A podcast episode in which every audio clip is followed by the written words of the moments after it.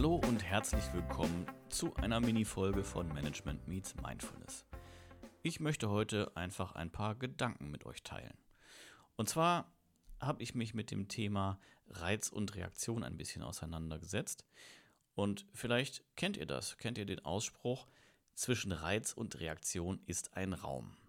Es gibt unterschiedliche Meinungen, von wem das Ganze stammt. Viktor Frankl, der wurde auch von Christian Thiele in unserer Podcast-Folge zitiert. Ähm, wenn euch das interessiert, hört auch da gerne nochmal rein. Ansonsten scheint das Zitat zwischen Reiz und Reaktion gibt es einen Raum auf den persischen Mystiker Rumi, ich hoffe, ich spreche es richtig aus, zurückzugehen, der im 13. Jahrhundert lebte. Woher es also kommt, Rumi aus dem 13. Jahrhundert oder Viktor Frankl im 20. Jahrhundert, das kann ich euch nicht sagen. Auf jeden Fall ist es halt ein gerne zitierter Satz, der vor allen Dingen natürlich auch im Umfeld der Meditation, der Kommunikation und halt auch der, des Konfliktmanagements immer wieder auftauchen. Was soll das Ganze bedeuten? Wenn wir uns zurückerinnern an den Physikunterricht, dann wissen wir, auf jeden Reiz folgt eine Reaktion. Wenn wir etwas umstoßen, fällt es halt um. Wenn wir einen elektrischen Impuls irgendwo hingeben, dann führt das am Ende zu einem Ergebnis. Und so ist natürlich das ganze Leben irgendwie aufgebaut. Äh, ein schönes Beispiel, was jetzt den menschlichen Körper betrifft, ist dieser äh, Schlag auf das Knie. Ihr kennt das beim Arzt ne, mit dem Gummihammer, Schlag aufs Knie und ob wir es wollen oder nicht, das Knie, äh, das, der Unterschenkel geht einfach nach vorne. Und genau so reagieren wir halt sehr häufig auch in der Kommunikation. Es passiert irgendwas, jemand sagt etwas zu uns und wir reagieren da automatisch drauf. Und dieses Zitat mit dem Reiz und der Reaktion soll bedeuten, dazwischen ist ein Raum. Wir müssen gar nicht unmittelbar reagieren, sondern wir können uns aussuchen, wie wir reagieren. Und dieser Raum wird mitunter halt auch als Freiheit beschrieben. Das ist die Freiheit. Das macht uns eben äh, zum Menschen, weil es eben nicht komplett vorgegeben ist, wie, wie wir reagieren, sondern weil wir die Möglichkeit haben, unsere Reaktion zu beeinflussen. Und wenn ihr da noch ein bisschen mehr zu hören wollt, das Thema kommt halt auch auf in der Folge mit, mit, mit Mariam Tanno. Ich glaube, generell kommt das halt in verschiedensten Situationen auf, ähm, auch wenn es um Stressbewältigung geht, wenn es um Konfliktsituationen geht. Wir hören etwas und wir hören das aus unserer Position und aus unserer Warte und es spielt halt eine ganze Menge damit rein, was wir mitbringen, wie wir drauf sind, wie unsere Tagesform ist, was wir in der Vergangenheit erlebt haben ob wir im Vorfeld vielleicht schon verärgert waren, ob wir ähm, schon irgendwie genervt sind, wer etwas sagt, wie jemand etwas sagt. Es spielen ganz viele Faktoren damit rein. Das ist ein klassisches Kommunikationsthema. Und wir haben aber immer die Möglichkeit, und das sollten wir uns halt vor Augen führen, nicht so zu reagieren, wie unser Muster an der Stelle aussieht, sondern zu hinterfragen, ist das, was wir gehört haben, überhaupt das, was derjenige zum Ausdruck bringen möchte? Was löst das in uns aus? Was sind unsere Emotionen? Hier Thema gewaltfreie Kommunikation. Und äh, dann können wir eben frei entscheiden, worauf wollen wir reagieren. Wollen wir uns angegriffen fühlen und dann entsprechend mit Abwehr oder sogar Gegenangriff reagieren? Oder wollen wir dann doch lieber ja, eine neutrale Ebene schaffen wollen wir vielleicht doch die Kooperation anstoßen? Wollen wir vielleicht um Zeit bitten, das Ganze nochmal zu überdenken? Weil wir alle kennen das, äh, man sagt, man kriegt ein Angebot oder ja, irgendetwas, worauf man reagieren muss und bittet darum, nochmal eine Nacht darüber schlafen zu können. Das hat mit dem Schlaf natürlich relativ wenig zu tun, wobei wir im Schlaf eine ganze Menge verarbeiten. Vor allen Dingen gewinnen wir dadurch aber Zeit, um die ganze Sache nochmal ein bisschen zu durchdenken. Entweder aktiv oder wo wir sagen, liebes Unterbewusstsein, kümmere du dich darum und gib mir am Ende des Tages irgendwie ein Fazit, ein Gefühl, wie ich mich da entscheiden sollte. Was fühlt sich für mich gut an? Und jetzt gibt es natürlich nicht in jeder Situation die Möglichkeit, dass man sagt, oder muss ich jetzt erstmal drüber schlafen, ähm, du forderst von mir, dass ich etwas sofort erledige, da kann man nicht eine Nacht drüber schlafen. Aber gleichzeitig muss man auch nicht sofort darauf reagieren, sondern wir haben die Möglichkeit eben nochmal in uns zu gehen und darüber nachzudenken. Und da gibt es ganz verschiedene Ansätze.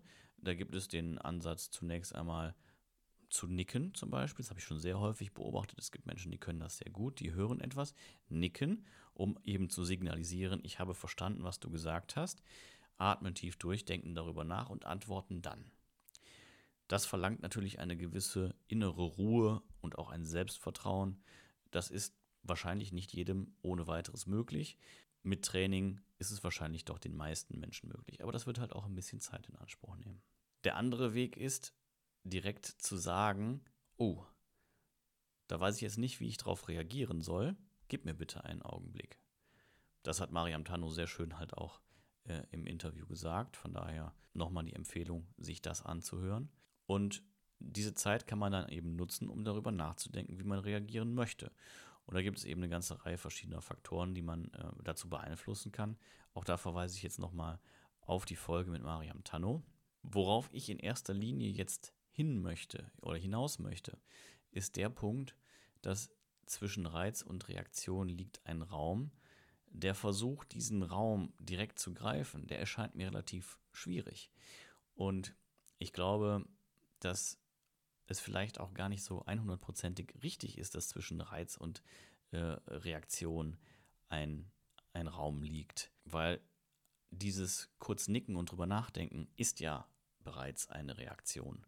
Das ist jetzt ein bisschen philosophisch und auch ein bisschen klugscheißerisch, aber ich finde, es erleichtert einem das Ganze, weil wenn man, man weiß ja, man reagiert sofort, man kann sich aber halt ein Stückchen vorher überlegen und sich eben Muster zurechtlegen, wie man reagieren möchte.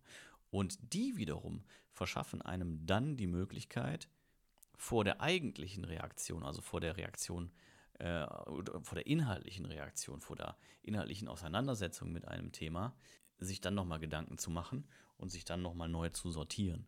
Und ich finde, das ist eben dieser sehr, sehr große Gewinn. Da möchte ich an dieser Stelle halt drauf hin. Also nicht, weil ich finde, es ist, es kann mitunter überfordern, diesen Raum zwischen Reiz und Reaktion ähm, zu, zu packen und äh, ihn für sich nutzen zu können, weil man dann ja das Gefühl hat, ich muss sehr, sehr schnell reagieren. Und ich finde, wenn man sich halt diese Muster zurechtlegt, wie man reagieren kann im Falle, dass man überrumpelt ist und Zeit braucht, im Falle, dass man merkt, okay, verdammt, da steigt jetzt gerade sehr viel Wut in mir auf und am liebsten würde ich jetzt direkt lospoltern. Ich weiß aber, das ist nicht klug, von daher muss ich jetzt irgendwie Zeit gewinnen, um halt dann ruhig und neutral zu reagieren und nicht meinen äh, Emotionen, die halt da angepiekst wurden, ähm, direkt freien Lauf zu lassen. Und deswegen, für mich ist es halt eine sehr, sehr wichtige Erkenntnis und die wollte ich mit euch teilen und darum jetzt dieses ganze Laberababa drumherum. Meines Erachtens liegt zwischen Reiz und Reaktion ein so kleiner Raum, dass es mir schwerfällt, ihn zu bedienen. Aber wenn ich weiß, auf bestimmte Reize kann ich mir ein Zeitfensterchen erarbeiten und ein Zeitfenster, kann ich ein Zeitfensterchen gewinnen, was es mir ermöglicht, da ein paar Sekunden drüber nachzudenken und dann aus der Ruhe raus zu reagieren, dann ist das für mich ein sehr probater Weg und dann ist es für mich sogar möglich, das in einer Situation, in einer direkten Konfliktsituation, in einem Gespräch sogar anzuwenden. Natürlich ist das nicht einfach und äh, ich will euch jetzt gar nicht äh, sagen, dass ich da jetzt der Guru bin, das bin ich absolut nicht. Viel zu häufig lasse ich mich dann da doch von meinen äh, Emotionen leiten und bewahre eben nicht die Ruhe und wende eben nicht die Techniken an, die mir grundsätzlich bekannt sind, von denen ich gehört habe. Hier nochmal der Verweis äh, an die Folge Wissen ist nicht machen. Ja, auf jeden Fall ist es aber möglich für mich dadurch überhaupt. Weil ansonsten, wenn ich jetzt äh, dieses, diesen Raum suchen würde zwischen Reiz und Reaktion, dann würde ich mich wahrscheinlich verzetteln. Und so weiß ich, okay, das war jetzt der Reiz. Ich lasse ihn auf mich wirken, nicke, gebe zum Ausdruck, okay, ich denke drüber nach oder sage sogar, oh, muss ich kurz drüber nachdenken und kann dann reagieren. Das ist jetzt ganz witzig, wenn ich das hier so erzähle. Es wird noch sicherlich ein bisschen dauern, bis diese Folge erscheint, dann ist es schon vorbei. Aber selbstverständlich ist mir jetzt vor kurzem natürlich wieder das absolute Gegenteil passiert. Bin an irgendeiner Stelle irgendwie fies angepiekst worden und äh, richtig böse geworden und habe da alles andere als überlegt und souverän gehandelt, äh, sondern habe da ziemlich, ziemlich ausgeteilt. Ähm, ja, das, aber da ärgere ich mich halt heute drüber und genau deswegen wollte ich es halt auch nochmal mit euch teilen, äh, um es mir halt selber auch nochmal weiter zu visualisieren und ein bisschen deutlicher zu machen. Das muss ja gar nicht so sein.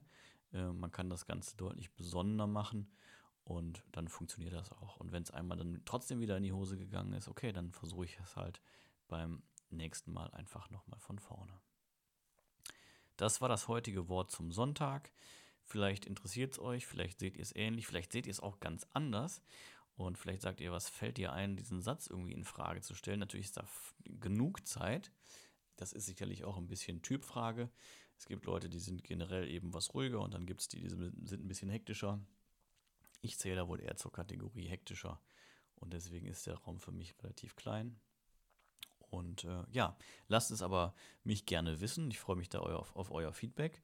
Und vielleicht ist aber der eine oder andere dabei, der auch ein bisschen hektischer gestrickt ist und äh, der sich diese Frage auch schon gestellt hat, wo finde ich diesen Raum? Ähm, und es ist halt so, der Raum ist meines Erachtens nicht da, der Raum muss geschaffen werden.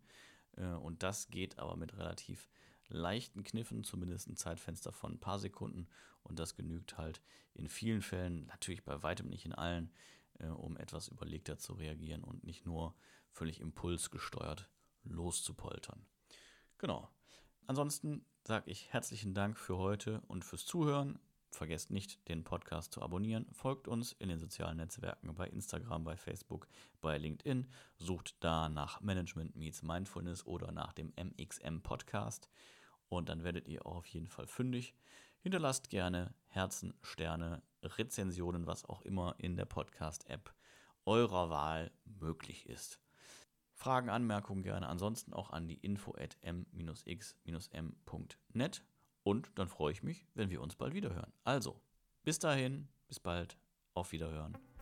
Das war Management Meets Mindfulness. Mein Name ist Philipp und ich bin raus. Ciao.